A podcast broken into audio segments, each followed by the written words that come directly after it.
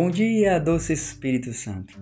Nessa manhã teremos um convidado muito especial, nosso irmão e amigo Pedro, o seminarista, que faz parte da Arquidiocese de Olinda e Recife.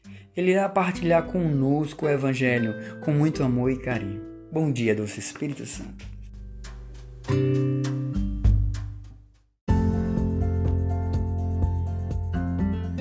Olá, caríssimos irmãos. É uma alegria para mim estar partilhando um pouco do que Deus colocou no meu coração para vocês. Depois dessa quaresma, né, que passamos aí, entramos na oitava de Páscoa. Então, na liturgia desta segunda-feira, possamos podemos ver no, na leitura de Atos dos Apóstolos que Pedro, como discípulo do Senhor, né? Sempre elevava a voz, né? Sempre estava perguntando, sempre estava questionando a Cristo. E nessa leitura não foi diferente. Pedro levantou a voz à frente dos outros discípulos, anunciando que a morte não vence quem está em Cristo. Né? Com isso, ele alega que ele é testemunha, né? deixando para nós aí o exemplo né? de que também nós que passamos com Cristo, né, isso nos ensinou a igreja e nos ensina até hoje, que passamos com Ele, nele, né, com Ele e nele. Então nós somos também testemunhas, testemunhas no tempo de hoje para anunciarmos o Cristo, para anunciarmos que vimos falar, que presenciamos através da igreja o que Cristo também presenciou na época. Né? Então também nós somos testemunha.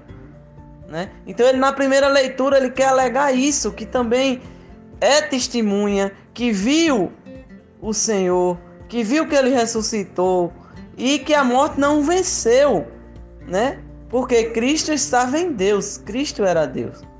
Então, no Salmo, o salmista também coloca uma grande frase como título, né? Guardai-me, ó Deus, porque em vós me refugio, né? É como um pedido ao Senhor. O salmista ele pede ao Senhor que que guarde ele, né? Desta morte, desse perigo, e cada um de nós se enquadramos na nossa necessidade. Devemos pedir todo dia, todo instante ao Senhor: guardai-me, ó Deus, porque em vós me refugio. Né? Então Deus é o nosso refúgio, Deus é o nosso guarda.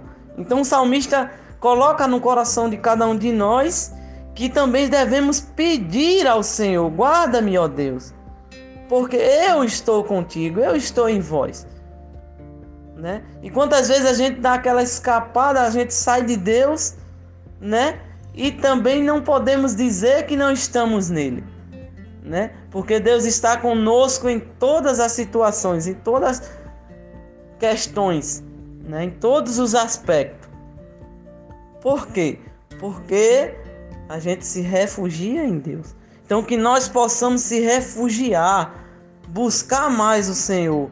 Nessa pandemia que não está sendo fácil para ninguém, Deus tem nos parado para mostrar que Ele é o nosso guarda, que Ele é o nosso refúgio mas também tem muitas vezes esperado que nós venha até Ele, que nós procure Ele como um refúgio, que nós o procure como guarda de nossas vidas, né? E muitas vezes a gente confia em nós, confia em amigos, confia em tantas coisas, confia no dinheiro acima de tudo. Mas não é bem assim.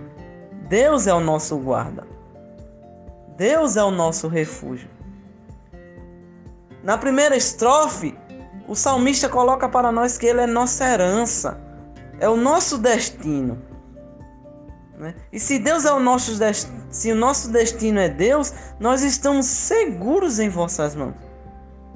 Nas mãos poderosas de Jesus estamos guardados, estamos arquivados, protegidos, como diz o título do salmo.